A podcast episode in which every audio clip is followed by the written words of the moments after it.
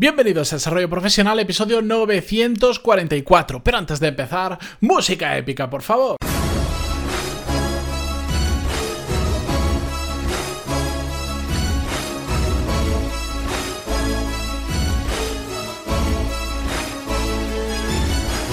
Muy buenos días a todos, bienvenidos. Yo soy Matías Pantaloni y esto es Desarrollo Profesional, el podcast donde hablamos sobre todas las técnicas, habilidades, estrategias y trucos necesarios para mejorar cada día en nuestro trabajo. Hoy voy a contestar a un oyente del podcast que eh, me suele lanzar preguntas de vez en cuando y esta le he dicho, hoy te voy a contestar, atento al episodio 944 que te voy a contestar por el podcast. Desde aquí le envío un fuerte abrazo, no digo su nombre, él sabe quién es perfectamente porque además le dije el episodio especial donde le iba a contestar y no sé si a ver si diciendo su nombre eh, le voy a meter en algún problema, así que mejor lo vamos a dejar en anónimo, mm, que él sabe perfectamente quién es. La cuestión, os leo un trocito del email, ¿de acuerdo? Y vamos directamente a la, a la respuesta. Dice así, mm, entre otras cosas que me decía, por otro lado, ¿tienes algún capítulo dedicado a entrevistas de trabajo, pero desde el lado del empleador? En septiembre quiero ampliar el equipo de oficina técnica y necesito encontrar un perfil con capacidades reales de liderazgo y autogestión. ¿Algún consejo para detectar trabajadores autómatas? Yo trato de identificarlos preguntándoles por sus experiencias liderando grupos en el ámbito laboral o personal. ¿Cuál sería su trabajo ideal? Preguntarles sobre eh, a qué nos dedicamos, por sus aficiones si son más activas o pasivas y sobre todo si me preguntan ellos algo más allá del horario o el salario. Un saludo. Bien, He traído esta pregunta que la podría haber contestado perfectamente por email, como lo hago siempre, aquí porque em, es cierto, no tengo ningún episodio hablando sobre entrevistas de trabajos desde el lado del empleador. Y, es cierto, no sé cómo se me ha pasado. Y, es un tema que a mí realmente me gusta porque mm, he tenido que hacer ya unas cuantas entrevistas.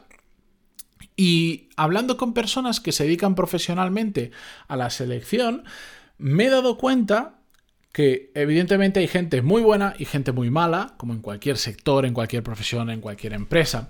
Pero me he dado cuenta de que no hace falta ser un experto entrevistador ni dedicarse exclusivamente a eso para hacer muy buenas entrevistas de trabajo.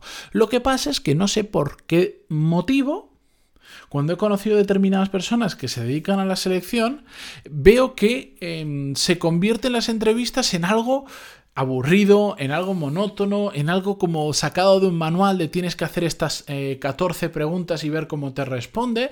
Y bajo mi experiencia, como yo he hecho entrevistas y he encontrado gracias a ello a gente muy buena, es que se puede hacer eh, entrevistas muy buenas si nos olvidamos de todo eso y empezamos a pensar como persona, una persona que está hablando con otra persona e intenta descubrir si esa persona, el que busca el trabajo, es capaz de solucionar, entiende cuál es nuestro problema y es capaz de darle una solución mm, con la que nosotros nos sintamos a gusto y también a la vez, y esto es muy importante y muchas personas lo dejan de lado, si nosotros como empresa somos capaces de darle lo que esa persona también está buscando.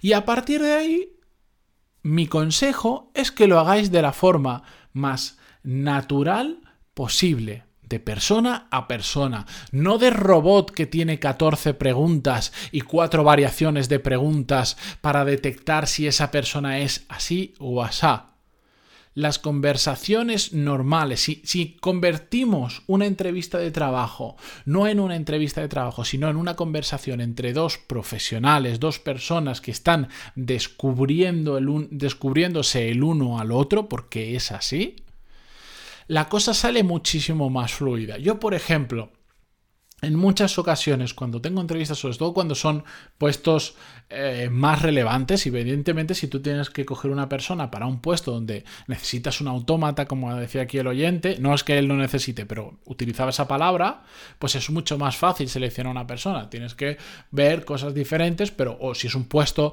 de baja cualificación, entre comillas, es más fácil. Pero cuando empiezas a buscar, como es el caso aquí, que dice quiero ampliar el equipo de la oficina técnica y busco una persona que tenga realmente realmente capacidades de liderazgo, autogestión, estás yendo un nivel más allá y necesitas cosas que no son tan fáciles de ver inicialmente, en mi opinión, lo mejor que se puede hacer para que se genere una conversación fluida y realmente entender cómo funciona esa persona y si puede cuadrar con nosotros es no hacer una entrevista de trabajo. Convertir eso en una charla relajada entre dos personas que sí se acaban de conocer, pero no están en ese ámbito de la entrevista de uno sentado delante del otro y yo te hago las preguntas y tú me respondes. ¿Cómo lo hago yo para romper todo esto? Es tan fácil como igual estoy hablando un poco ahí, hablamos de lo básico, pero después le digo, oye, me apetece un café, ¿quieres que nos vayamos a tomar un café o una Coca-Cola o un agua o lo que sea? Mira, pues nos vamos a la cafetería de enfrente y ya delante de un café la gente se suelta más, mm, tu actitud ve también que es mucho más distendida, que esto no es estamos en una sala, solo falta, en algunas entrevistas solo falta que pongan el típico, como en la policía, este espejo que es una ventana pero que tú ves un espejo y del otro lado hay personas observándote, algunas entrevistas parecen eso y la gente no se siente cómoda, la gran mayoría en eso, y por lo tanto no se expresan como son y no sale su verdad yo. En cambio, si tú sacas a las personas de ahí y te las llevas a un ámbito más normal, donde las personas, los humanos, tenemos conversaciones normales, como puede ser una cafetería, o por ejemplo lo he hecho otras veces, compartiendo una comida juntos, y sobre todo teniendo una actitud de tío, esto no es una entrevista, perdonadme el tío, yo soy bastante, en ese sentido soy bastante informal, eh, esto no es una entrevista de trabajo, esto se trata, pues es que yo lo he verbalizado en muchas ocasiones, yo paso de las entrevistas al uso, mm, no me des ni tu currículum, cuéntame qué has hecho, cuéntame a qué te has dedicado hasta ahora, cuéntame sobre todo qué has conseguido, porque en qué has trabajado me aporta menos, cuéntame qué has conseguido en tu trabajo. Cuéntame por qué, por qué, por qué quieres trabajar aquí, por qué, por qué te has fijado en esta empresa, qué crees que puedes aportar aquí, ¿Qué, qué problemas crees que podemos tener. Una conversación normal entre dos profesionales que aunque se acaben de conocer, si sabes ser natural y tratarle como una persona que es, porque tú eres otra persona, la gente se suelta muchísimo. Y cuando la gente se relaja, sale su verdadero yo y puedes extraer mucha más información de si crees que esa persona tiene las capacidades que tú necesitas o no necesita o, que, o que estás evitando. Aquí dice, ¿cómo puedo detectar a, personas que, sean autómatas y que, mm, que, tengan ese liderazgo y esa autogestión? Bueno, pues intentando entender, en, en, situaciones en las que esa persona ha liderado lo que sea. No necesariamente tiene que haber liderado un equipo de 50 personas para ser un buen líder, para nada. Hay personas liderando equipos de trabajo enormes y ser, ser malos líderes. Tienes, tiene que contar darte experiencias suyas, sobre todo cosas que has conseguido, qué estás haciendo, aunque sea porque estás en un equipo de fútbol, me da igual. Porque el líder es en el trabajo, en su casa, eh, cuando está jugando un partido de fútbol con sus amigos, en muchas situaciones diferentes. Eh, tienes que entender realmente a esa persona. Evidentemente, si en todo ese contexto, como decía, em, solo me hablan de cuál es el horario y cuál es el sueldo, pues igual esa persona para, para, ese tipo de puesto no es la persona adecuada, pero igual para otros sí, si tú necesitas trabajo súper mecánico que esté terminado en un horario determinado y, y ya está, pues igual sí esa persona te da, pero es generar una conversación. Y ya está, no tiene más misterio. Preguntas cerradas, plantillas de preguntas y test rarísimos que en ocasiones te hacen, a mi parecer, no son tan fiables como nos cuentan para detectar talento.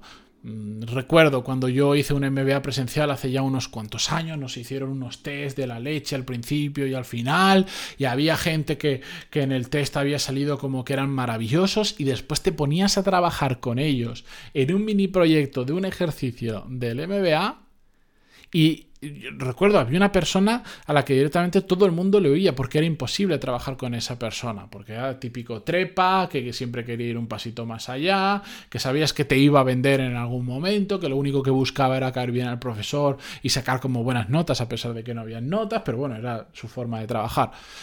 Pero en los test era una persona maravillosa. Eh, yo, sinceramente, prefiero muchísimo más tener una conversación con esa persona y entender cuáles son sus aspiraciones, cuáles son sus ambiciones, eh, qué han hecho, qué han conseguido, qué han conseguido, qué han conseguido. Eso es súper importante, porque entonces ahí es cuando te cargas los mitos de la experiencia. Llevo 20 años trabajando en este sector, llevo 10 años eh, en este puesto, tengo 10 años de experiencia. ¿Qué has conseguido? Y empiezan a sonar grillos bueno, no, pero es que realmente en la empresa no habían objetivos, o, o, te empiezan a contar una milonga y se empieza a desmoronar toda esa experiencia que teóricamente tenía. Y después conoces gente que aparentemente no da el perfil porque igual no tienen tantos años de experiencia y te cuentan lo que han conseguido en ese o en otros ámbitos y te caes de culo. Y dices, ostras, si tú te montaste esto cuando estabas en la universidad y conseguiste liar esto. Yo tengo un conocido que estando en la universidad generó una asociación, un, sí era una asociación sin ánimo de lucro, que facturaba 400.000 euros al año y la llevaba él. La empezó él de cero con otras personas y la terminó organizando él. Y se salió de esa organización porque empezó a ver mm, temas de corrupción dentro de la, de la, asociación que teóricamente no tenía que tener ánimo de lucro y había quien la buscaba y se salió de ahí. Tú hablas con una persona y te cuenta todo eso.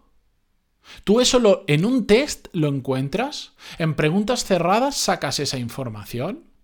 No, te vas a contar, te vas a tomar un café con esa persona o compartes una comida y poco a poco vas hablando, hombre, pues a mí una persona me dice, "No tengo experiencia laboral, pero en la universidad te cuenta todo eso, te está dando un montón de información. Cuadrará o no para el problema que tú necesitas, pero te está dando información de mucho valor.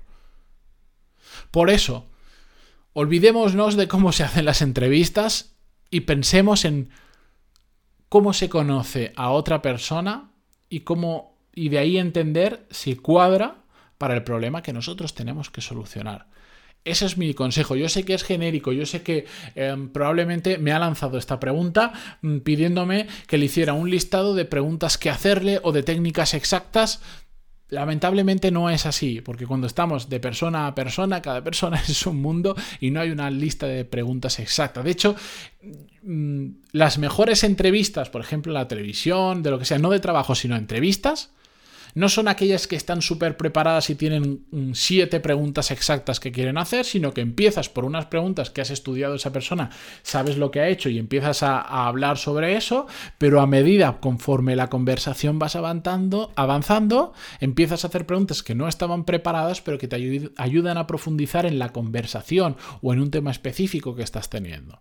Ahí es cuando salen eh, entrevistas que son realmente buenas. Así que... Mm, no hay una fórmula mágica, no hay una receta mágica, no hay una plantilla de preguntas, pero sí hay una forma muy fácil de hacerlo. Tratar a las personas como personas. Y no es la primera vez que lo digo. Con esto yo me despido. Hasta mañana. Gracias por estar ahí. Gracias por suscribiros en Spotify, Google Podcast, Evox, iTunes, donde sea que lo escuchéis. Y hasta mañana. Adiós.